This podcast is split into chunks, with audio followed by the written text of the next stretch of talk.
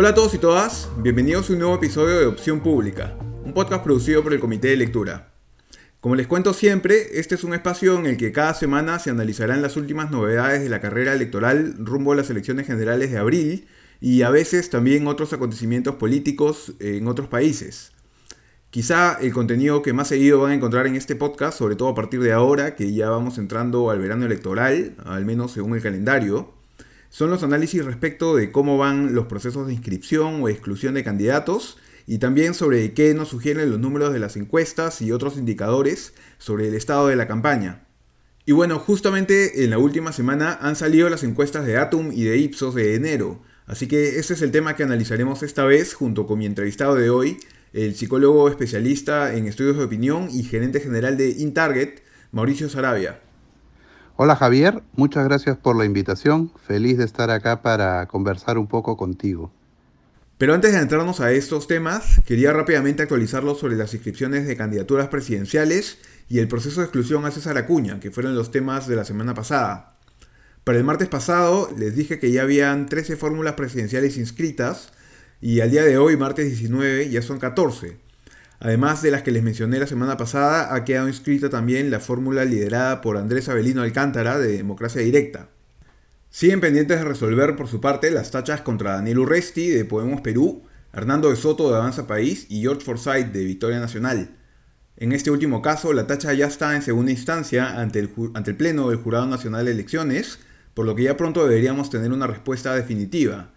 En el mismo estado se encuentra también todavía el procedimiento de exclusión contra César Acuña por no haber consignado una de sus propiedades en su hoja de vida. Todavía no se lleva a cabo la audiencia en este caso, pero es probable que ya pronto se realice y con ello pronto sabremos si el candidato de Alianza para el Progreso podrá participar ahora sí de la carrera electoral luego de haber sido excluido en el 2016. Como les comenté la semana pasada, va a ser clave en este caso si el jurado considera que Acuña intentó ocultar información dolosamente o si se trató más bien de un error. Otro caso que también está ya en apelación ante el Jurado Nacional de Elecciones es la tacha presentada contra el expresidente y hoy candidato al Congreso por Somos Perú, Martín Vizcarra, en su caso también por no haber declarado información en su hoja de vida. Pero bueno, vamos ahora sí a revisar los números de las últimas encuestas. El jueves 14 de enero se publicó el estudio de este mes de Datum, cuyas fechas de campo fueron entre el 8 y el 12 de enero, y el domingo 17 se publicó la encuesta nacional del comercio de Ipsos Perú, cuyas fechas de campo fueron entre el 13 y el 15 de enero. Ambos sondeos muestran un panorama similar en el plano presidencial. George Forsyth liderando cómodamente la intención de voto, aunque con un porcentaje muy bajo si se compara en términos históricos. Según Datum tiene 13% y según Ipsos 17%. A estas alturas, en 2016 Keiko Fujimori lideraba con el 33% de intención de voto según Ipsos y lo seguían PPK y Acuña con 13%, es decir, habían tres candidatos por encima del 10% en enero a estas alturas. En el 2011 iba primero Toledo con 27% según Ipsos, seguido por Keiko Fujimori con 22% y Luis Castañeda con 19%. Esta vez, solo Forsyth pasa el 10% tanto en Ipsos como en Datum, y lo siguen un grupo grande de hasta 9 candidatos que pelean el segundo lugar con entre 8 y 3% de la intención de voto. El panorama parece uno de completa desconexión de la gente. Ninguna opción le parece atractiva a la mayoría y ni siquiera a una quinta parte de la gente. Le pregunté primero a Mauricio cuáles eran sus principales conclusiones de todos estos números. Mi, impresión, eh, sincera es que era perfectamente entendible esto. Yo creo que hubo un gran movimiento luego de las marchas contra Merino y luego del proceso de turbulencia, donde sí creo que eh, digamos, los ganadores en términos de, de, intención de voto, eh, Guzmán sale un poquito del letargo, Mendoza sale del letargo que había, y ahí se pone un poquito, Keiko mantiene, ¿no? Ese entre 4 y 7% en el que está permanentemente desde hace mucho tiempo. Pero habría que, habría que ver qué pasó en el 2016. En el 2016, este, en enero no hay grandes cambios con respecto a, a diciembre. Y es en febrero donde Guzmán se va, antes de ser eliminado o tachado por el jurado, de 5 a 18%. Y es ahí donde se genera una ruptura muy grande y empieza el tema electoral a moverse mucho. También sacan a Acuña. Y es en febrero recién donde realmente nos ponemos a ver data y empiezan a haber dos encuestas por mes y empezamos, empezamos ya a realmente vivir un proceso electoral. Entonces, Mi, mi, sensación es que enero es un mal mes y enero en pandemia es un pésimo mes. O sea, las dos encuestas se han hecho posterior al mensaje, me parece, de Sagasti, diciendo que nos, nos, quedamos los domingos en casa de los limeños y, y algunas partes del país se quedan todo, desde las 7 de la noche en su casa. Entonces, yo creo que hay temas, hay temas que están siendo más relevantes ahorita. La segunda cosa que creo que es importante y que creo que marca un hito en el proceso de elecciones es cuando la cédula termina siendo aprobada. ¿Por qué digo esto? Porque con la cédula, ¿qué es lo que va a pasar? Que las encuestadoras grandes, las que tienen la posibilidad de todavía estar en la calle, van a empezar a usar este simulacro en paralelo a la encuesta. Actualmente lo que vemos en los sondeos de Ipsos, Datum y el IEP es la intención de voto de cada uno de los candidatos. Esta se mide normalmente mostrándole o dándole a conocer de las opciones posibles a la persona encuestada y ésta tiene que responder señalando alguna de esas opciones o si no prefiere ninguna o si preferiría votar en blanco o viciado en todo caso. Pero como explica Mauricio, una vez que la OMPE imprime las boletas finales que serán utilizadas en el día de la elección, y para esto es importante que se cierre cuanto antes los procedimientos de inscripción de candidaturas, ya para ese entonces las encuestadoras podrán empezar a realizar simulacros de votación, que son mediciones mucho más precisas que las de intención de voto, porque con los simulacros lo que se hace ya es recrear la situación del mismo día de la votación y de la persona encuestada de marcar su voto en una boleta que es igual o muy parecida a la que se usará en realidad. Eso elimina el rubro no sabe, no opina, pues la gente se ve forzada a elegir si vota por alguno de los candidatos o en todo caso si vota blanco viciado y entonces las mediciones son mejores, terminan siendo de mejor calidad eh, que las de intención de voto simplemente. Pero como dice Mauricio, esto lo veremos recién a partir de febrero o quizá de marzo si es que demoran en imprimirse las boletas. Así que volvamos por ahora a la encuesta de enero. Para mí la gran pepa de esta última encuesta de Ipsos sobre todo, eh, yo uso para mis análisis mucho la de Ipsos porque le doy continuidad y porque tengo un histórico de Ipsos atrás desde el 2005 que voy comparando de alguna manera. Y lo que vi fue que hice un cuadrito que compara eh, la intención de voto del candidato presidencial y la intención de voto al Congreso de su disque agrupación. Y lo que tienes ahí es que, por ejemplo, este, si yo fuera político y fuera enemigo de Forsyth, no lo atacaría por ser él, sino lo, atacaría, lo que atacaría sería que nadie reconoce a su agrupación, este, a la agrupación por la que está postulando. Tiene, digamos, de 17 se va a 4%. El que gana mucho el escano sin quererlo, este, ¿no? Y yo creo que estas elecciones, y ahí sí ya me meto fuera del análisis numérico, yo creo que eh, si, algo si algo se ha demostrado en este país es que en esta elección lo que importa es el Congreso, ¿no? Este, Fuerza Popular hizo lo que quiso con 73 congresistas y pudo haber jugado un rol mucho más protagónico si no, si, no hubiera cometido los errores que cometió. Este, el Congreso ha sido muy relevante tras la caída de, tras la caída de, este, Vizcarra? Perdón, tras, tras el cierre del Congreso de Vizcarra fue mucho más relevante de lo que uno hubiera esperado, hubiera esperado un proceso más presidencialista y fue más congresista. Entonces, ese cuadro creo que es importante y es la gran pepa, ¿no? Este, todos pierden porque todos son vientres de alquiler, menos los partidos como el Partido Morado, Fuerza Popular o Acción Popular, que la intención de voto de, del escano que está en, me parece, 6%, se va a 9% en elección congresal. Entonces, eso ya es una reflexión importante. Efectivamente, las diferencias entre la intención de voto por los candidatos presidenciales y por las listas al Congreso es notoria en varios casos. Victoria Nacional, como decía Mauricio, cae de 17% en su intención de voto presidencial según Ipsos, hasta apenas 4% en su intención de voto al Congreso. En Datum, Forsyth lidera con 13%, pero Victoria Nacional figura en otros en la intención de voto al Congreso con menos de 1%. Fuerza Popular y el Partido Morado muestran un apoyo parecido en ambos casos, los morados creciendo un poco en su intención de voto al Congreso, pero dentro del margen de error según las dos encuestadoras, y Juntos por el Perú, por su parte, también ve una caída de solo dos puntos en Ipsos, desde 7% de intención de voto que se muestra por Mendoza hasta 5% por su lista congresal. Pero la caída más fuerte la tiene Juntos por el Perú en Datum, eh, que muestra un 5% de intención de voto para Mendoza y solamente un 1% de intención de voto para su lista congresal. El único que gana notoriamente desde su intención de voto propia a la del Congreso es Johnny Lescano, quien tiene bastante menor intención de voto que la de Acción Popular al Congreso, ¿no? Eh, pero para un comentario más largo sobre este punto pueden escuchar lo que dije al respecto en el episodio 14, eh, que es porque creo yo que esa intención de voto de Acción Popular podría caer eh, en lo que viene, en los meses que vienen, ¿no? Cuando la gente ate un poco más de repente el, el hecho de que Merino, por ejemplo, es de Acción Popular, cuál es el rol que ha tenido Acción Popular en el Congreso. Estos son cosas que no necesariamente están en la mente de los votantes hoy en día y que podrían estarlo una vez que arranque la campaña. Pero bueno, en todo caso, para un comentario más largo sobre eso pueden ir al, episodio 14.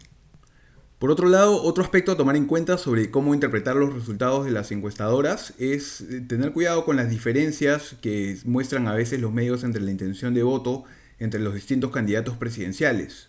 Yo vi en el Twitter mucho de, revuelo, sobre todo de, la gente de la izquierda, la gente más, más pro Mendoza, eh, tanto Panorama como Cuarto Poder eh, ayer sacaron un, podio, ¿no? Sacaron a Forsyth, la foto con Forsyth, con Keiko y con, con este, Guzmán. Pero Guzmán tiene exactamente la misma intención de voto de Mendoza y decían, oye, pero acá hay algo que no me cuadra. Bueno, estoy siendo decente en comparación con todo lo que he leído, ¿no? y creo que nos estamos mal acostumbrando, bueno, toda la vida nos hemos mal acostumbrado, pero nos estamos mal acostumbrando a eso. O sea, lo que debió ser es, Forsyth tiene 17%. Se mantiene. El blanco y viciado o la intención de voto blanco y viciado cae. Eso es un dato. Cae. O sea, se está empezando a definir un poquito el tema. Este, esas dos cosas son las centrales. Pero poner en un mismo cuadro, este, a una escala de 25 o de 20%, cómo se van moviendo, pues tú ves, oye, una diferencia bien grande. Pero cuando esos datos los llevas a una escala de 100%, tú ves que todo está planito. No hay nadie que destaque salvo Forsyth y el blanco y viciado. El resto está planito y planito. Es un punto de diferencia. Keiko esta vez tiene 8%, la vez pasada tuvo 6%. O sea, ¿cuál es la diferencia entre uno y otro? ¿no? Pero eso te levanta y genera, genera confusión. Entonces, no hay, no hay mucha historia esta, esta, esta vez. Son movimientos dentro del margen de error, en todo caso, todos, ¿no? La gran mayoría. Y, y, ya, si quieres no jugar con ser muy estadístico y el margen de error, son movimientos normales, son movimientos normales que, que, tienen que ver con este, el procesamiento de la data. Lo cierto es que ningún candidato, salvo Forsyth, este, tiene una intención de voto que valga, sobre la cual valga la pena enorgullecerse, digamos. Todos están hasta las patas, o sea, son, son un desastre, ¿no? Y Forsyth estaba en ese mismo rango hasta abril del año pasado. Exactamente igual, estaba en el orden del 9, 8, 9, 10% a lo más. Y ningún candidato ha llegado a los dos dígitos en más de un año, salvo Forsyth, ninguno ha llegado a los dos dígitos. Es terrible, estamos a menos de tres meses de las elecciones y ningún candidato, además de Forsyth, llega a los dos dígitos y es un tema serio de preocupación. La otra cosa es que hay candidaturas que yo pensé que iban a tener un poquito más de peso que no despegan en lo absoluto. López Aliaga, el mm. mismo Lescano que tiene un crecimiento que yo pensé que iba a estar más fuerte en el sur, todavía, todavía no termina de despegar. Eh, y luego Urresti. Urresti es una incógnita para mí, ¿no? Eh, yo todavía no termino de entender cómo así llegó a sacar cerca de 600 mil votos en Lima, preferenciales pero no despega, no despega, se ha estancado, está entre siempre el orden entre el 5 y el 7% a lo más. Ahí puede, ser, puede ser algo de desgaste, ¿no? Porque algo de lo que se dice de Urresti, por ejemplo, es de que él habría perdido en este año, porque claro, es muy común acá que el político que entra a ya ejercer un cargo público pierde popularidad, siempre es más popular como candidato. Entonces, sí, de acuerdo. ¿no? De repente, si Urresti no hubiese sido congresista, veríamos de repente otra, otra intención de voto respecto a él. Y la, otra cosa es de quién es congresista, ¿no? O sea, yo sí creo que eh, despegarse de Luna va a ser muy complicado para Urresti. Y finalmente es muy complicado también este, criticar a quien te financia. Claro. Entonces, desmarcarse de Luna tendría que ser una ruptura grande contra, contra digamos, este, lo que se conoce como la bancada Telesub, digamos, y va a ser bien difícil que eso pase. Entonces, eh, de repente el negocio allí no está en que Urresti salga presidente, sino en pasar la valla y sostener el proyecto político. Eso es importante. Hemos descubierto que tener tres o cuatro congresistas es más relevante de lo que, de lo que parece, digamos, ¿no? Tanto Ipsos como Datum también publicaron resultados sobre el rechazo que tendría cada candidatura presidencial. En Datum, la candidata con más rechazo es Keiko Fujimori, con 52% de personas que no aprobarían su candidatura, seguida por Ollanta Humala con un 29%, César Acuña con 23%, Verónica Mendoza con 12%, Julio Guzmán con 11%, Daniel Urresti con 10% y George Forsyth con 9%. Datum mide el rechazo preguntando por qué candidato no votarías nunca. Ipsos lo hace de forma distinta, pues pregunta más bien por actitudes hacia las candidaturas y da varias opciones. Definitivamente votaría por, podría votar por, probablemente no votaría por, definitivamente no votaría por, no lo conozco o no la conozco o no precisa. Allí, en la encuesta de Ipsos, solo el 5% dice que definitivamente votaría por Forsyth, 4% que lo haría por Fujimori, 2% por Hernando de Soto y solo el 1% votaría definitivamente por César Acuña, Daniel Salaverry, Daniel Urresti, Julio Guzmán, Ollanta Humala, Verónica Mendoza y Johnny Lescano. Mientras, todos ellos tienen un rechazo de entre el 36% y el 48%, salvo Ollanta Humala, que tiene un 73% de rechazo en Ipsos, ¿no? de gente que dice que definitivamente no votaría por él, y Keiko Fujimori, que también tiene un 71% de gente que dice lo mismo respecto de su candidatura. Yo creo que hay un tema interpretativo este, importante, porque en el cuadro que tú ves de Ipsos, eso todavía le estoy dando vueltas, pero en el cuadro que tú ves de Ipsos combinan lo que para mí son dos variables que hay que empezar a diferenciar. Conocimiento del candidato con el antivoto del candidato. Es muy difícil eh, que tú puedas medir el antivoto en población total, porque yo creo que tienes que ser ponderado por el conocimiento, ¿no? Entonces tú tienes, pues, este, eso, eso lo estaba viendo ahorita, ¿no? Tú tienes que, eh, en realidad, el antivoto de Keiko Fujimori es 76%, y no como, perdóname, pero lo tenía en el cuadrito por acá, es 76% y no este 71 como dice el cuadrito. ¿Por qué? Porque lo ponderas contra ese 5% que, que, no la conoce, digamos, ¿no? Lo mismo Hernando de Soto. Hernando de Soto aparece con un antivoto solo de 36%, pero en realidad entre los que lo conocen, su antivoto es de 58%. En el cuadro que publicó Mauricio en Twitter, luego de que terminamos de grabar, el resultado ponderado de rechazo de Keiko Fujimori terminó siendo 75.5% y el de Hernando de Soto 60%. Ahí vas viendo que la cosa empieza a ser importante en términos de interpretación y la verdad es que vamos a tener que jugar muy sano, eh, muy fino, muy decentemente para que realmente los números reflejen lo que queremos que reflejen. Si no, este, vamos a tener muchos problemas.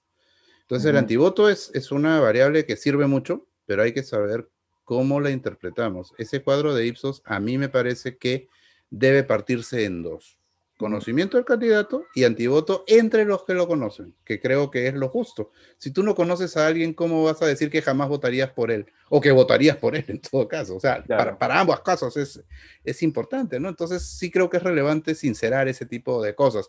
El problema con eso es que eh, la suspicacia te lleva a saber que cuando haces ese ejercicio, ya Humala no se dispara tanto y termina empatado con Keiko en antivoto. Entonces, el, gran titular que era Humala primero, Keiko después, ya se disipa bastante cuando lo ves entre los que conocen a cada candidato. Entonces, hay, hay un juego ahí mm. difícil, difícil de, apreciar, pero que hay que tener, digamos, suficiente soltura para, para, para analizarlo, para verlo, ¿no?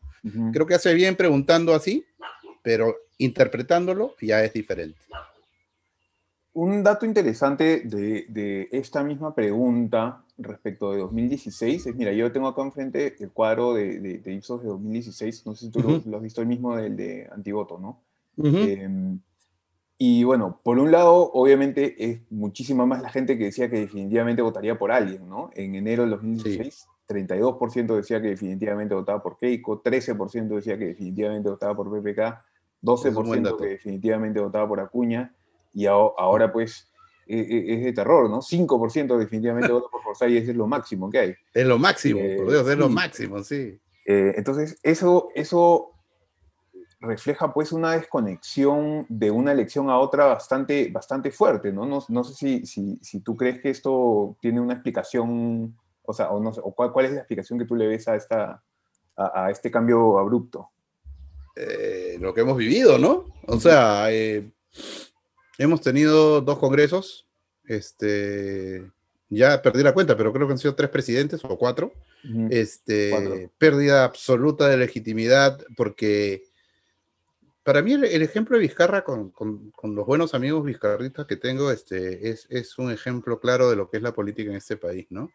Vizcarra creo que durante mucho tiempo encarnó la corrección a partir de su enfrentamiento con el Congreso. Y una vez que sale de eso y que puede salir y decir yo afronto mi proceso así, va, quiere postular. Y claramente sabe que tiene el potencial para pasar la valla y para ser congresista y por lo tanto tener cinco años tranquilos. Eh, eso para mí es el, la metáfora perfecta de por qué nadie te convence 5% de, de, voto definitivo por uno de los candidatos, que eso después se va a transformar, ¿no? Esto habría que verlo en, en marzo, ya esperaríamos pues cifras de 20, 25, 30% para algunos, no lo sé. Este, pero a lo que yo voy es que el, elemento importante acá, el, elemento que vale la pena precisar es cuánto de la elección la hemos perdido en los últimos dos años, ¿no? ¿Cuánto de la elección, de la posibilidad de elegir realmente una opción la hemos perdido, este, eh, vacando un congreso, metiendo uno peor, ¿no? Eh, claro. Vacando un presidente, metiendo uno peor y ahora este, tratando de reconstruir un poco las cosas en la etapa post-Merino, ¿no? Con un Congreso debilitado, con una presidencia debilitada, con Fuerzas Armadas que nadie sabe dónde están. Este, este es un país raro, ¿no? Al final uno no sabe quién lo gobierna, ¿no? Este, Entonces, yo lo veo por ahí, creo que... Eso definitivamente debe haber sido, digamos, lo, principal. Debe haber seguro un, un, factor también de la pandemia, ¿no? De desconexión, como decías antes. Sí, em, pero... Sí, pero, pero por otro lado, por otro lado, este, esto también debería servir para elegir la opción que mejor represente el futuro, la sensación de que, de que vamos a salir adelante con alguno de ellos, de que, digamos, este, me parece extraño que nadie además esté, esté tratando de coger ese, como ese insight para poder, el, o sea, digamos, Keiko ayer trató de esbozar su, el tema de su de, rescate, creo que le llamaba, ¿no? Suena un poco complicado rescate cuando su padre está preso, ¿no? Este, eh, rescate suena, es un término poco feliz, creo yo. Pero creo que por ahí van, van, las cosas. Nadie está encarnando esta sensación de, oye, podemos salir de esto, podemos salir juntos de esto, podemos salir como país de esto. Y por el contrario, más bien, ¿no? Este, cada quien sálvese quien puede. Este, este es pero sí, la pandemia está jugando. Yo creo que sí está jugando un montón. En otras elecciones, el porcentaje de gente que dice a estas alturas no conocer todavía un candidato puede leerse como una pista de cuánto más podría crecer ese candidato si es que se trata de alguien que está subiendo en popularidad, como era el caso de Julio Guzmán entre diciembre del 2015 y febrero de 2016. Ya les he contado antes que Guzmán en enero de 2016 había salido por primera vez del rubro otro, según Ipsos, y aparecía quinto en las preferencias con un 5% de intención de voto. Al mismo tiempo, todavía un 47% decía no conocerlo, y por ello no sorprendió que a medida que se empezó a ser más conocido, su apoyo creció considerablemente y en la encuesta de febrero su intención de voto había crecido mucho. Pero sobre este año, Mauricio y yo coincidimos, en que el porcentaje de desconocimiento no parece por ahora ser una pista de que alguno de estos candidatos vaya a crecer de una forma similar, pues ninguno muestra un claro crecimiento desde diciembre, como sí ocurría con Guzmán hace cinco años. Para concluir, quise preguntarle también a Mauricio si él piensa que veremos esta fragmentación que se ve ahora en las encuestas eh, y de la que ya les he hablado antes durante mucho tiempo más, o si pronto debería despegar por fin la campaña. No sé, no sé si tú compartes la misma apreciación, pero a ver, Ahora yo lo que estoy viendo es que hay una desconexión casi transversal, digamos, ¿no? de la gente con, la campaña. Son muy poquitos los que están conectados viendo. Normalmente hemos visto en campañas presidenciales, digamos, o de elecciones generales previas, que en algún momento la gente se va enchufando eh, y entonces ahí comienzan a cambiar y vemos dinámicas. Normalmente eso es porque hay un candidato que es, empieza a disparar y luego sale un anti, entonces ahí como que se, dispara la dinámica y en un momento la gente como que poco a poco se empieza a enchufar. Es verdad que la mayoría se enchufa recién en la última semana. Hay un montón, digamos, que se enchufan en la última semana, pero ya desde antes vemos eh, dinámicas de candidatos cayendo, bajando, ¿no? Eh, en la primera elección en que yo vi que esto no fue tanto así, sino que la gente como que se mantuvo estática hasta casi el final, fue en, en Lima 2018, cuando se... Ah, Muñoz. La, claro, la coordinación para votar por Muñoz se dio en la última semana, prácticamente, ¿no? En los últimos días.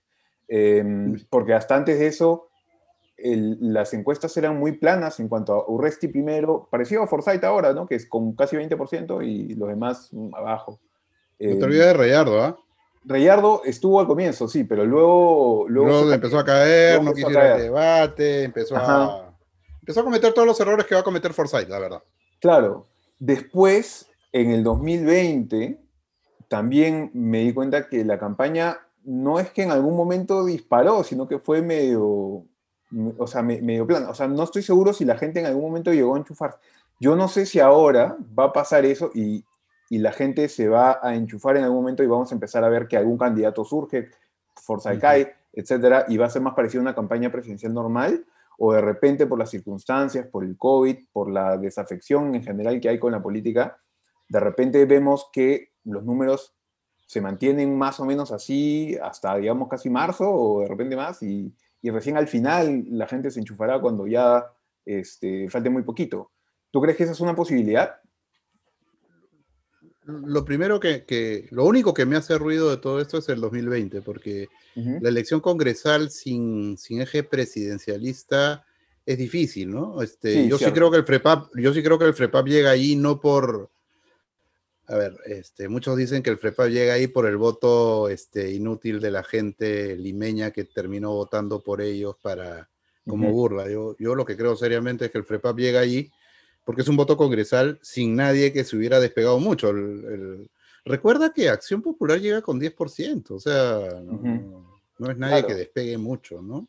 Entonces, este, es, un, es, bien sui generis, no hay una cabeza visible, no son elecciones presidenciales, el debate, a ver a quién llevo, o sea, no, no había forma. Eh, yo lo que creo, yo lo que creo es que finalmente esto va a aprender, porque además sí se sabe y está estudiado, ¿no? Este, que no solamente nos prendemos tarde, sino que decidimos tarde.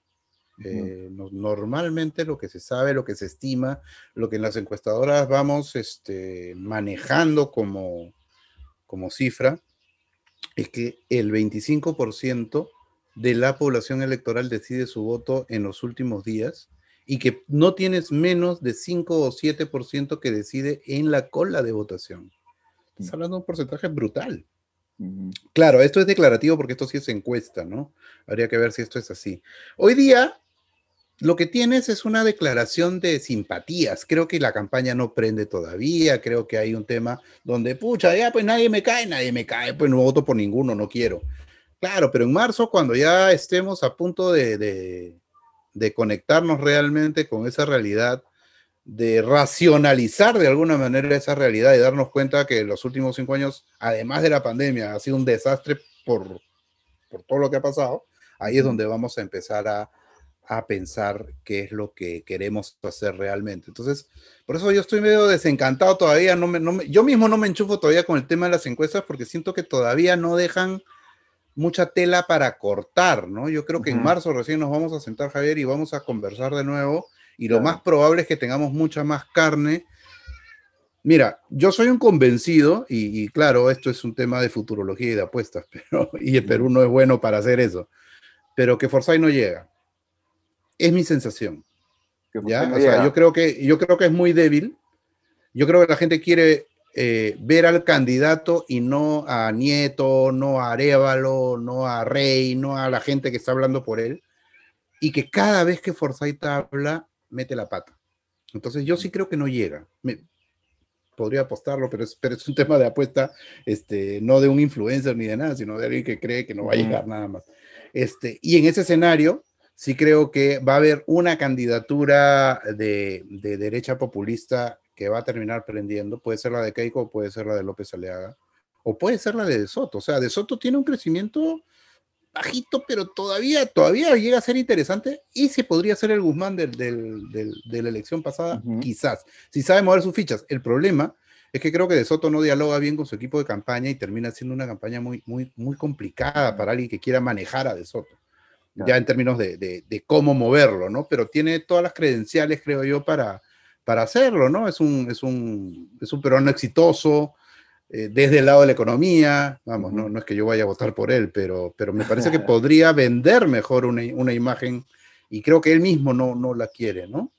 Este, entonces, creo que por ese lado, por el lado del progresismo, este, yo creo que Guzmán o Mendoza todavía tienen un espacio de crecimiento, habría que ver qué, qué se mueve Urresti, pero yo sí creo que Forsyth es, es una figura endeble eh, todavía pero eso lo veremos, o sea, si en febrero, a fines de febrero, digamos, el 20 de febrero, se mantiene esta foto, vamos a tener un marzo criminal, pero, pero además difícil de creer, ¿no? Ya, este, ya se nos agotan los argumentos, pero en enero del 2016 la cosa estaba muy similar, todavía no se prendía demasiado el fuego, vamos a ver qué, qué va a pasar. Vamos a ver IEP, IEP no ha salido este fin de semana. No. Vamos a ver si pero IEP normalmente tiene campos más largos, o sea, IEP debe estar en campo ahorita. Entonces, vamos a ver si el fin de semana sale IEP. Porque IEP a veces también dice no quiero salir y no sale. O sea, de repente se, se guarda para febrero. Este, pero, pero vamos a ver qué, qué pasa, ¿no? Entonces, lo que va a pasar ahora es que las fechas de las encuestadoras van a ser más relevantes y vamos a estar consumiendo un poquito más de números en los próximos, en los próximos, en las próximas semanas. Pero ahorita la cosa está bien preliminar todavía, ¿no? La cosa está, yo, te diría que desde hace un año la cosa está bien inercial, ¿ah? La campaña parece pues no haber empezado todavía. La gente continúa desconectada, probablemente en parte al menos por efecto de la pandemia. Quizá los números del IEP traigan alguna novedad, pero lo más probable es que tengamos que esperar hasta febrero al menos para empezar a ver diferencias importantes en la intención de voto y en las preferencias que vemos hoy. Estos han sido los puntos principales del análisis de las últimas encuestas que quise incluir en el episodio de hoy, pero voy a editar una versión un poco más larga de mi entrevista con Mauricio por si quieren escuchar un poco más de lo que comentamos. Esto es todo entonces por el episodio de hoy, espero que les haya sido útil de algún modo y por favor no dejen de hacerme llegar cualquier comentario o sugerencia que tengan a través del comité de lectura o a través de Twitter, en donde pueden encontrarme como arroba Javier Albán. No se pierdan el episodio de la próxima semana, en el que quizá ya podamos comenzar a ver los números del IEP y de todas maneras mirar más a fondo cómo van cerrando las tachas y cualquier procedimiento de exclusión que continúe pendiente. Eso es todo, muchas gracias.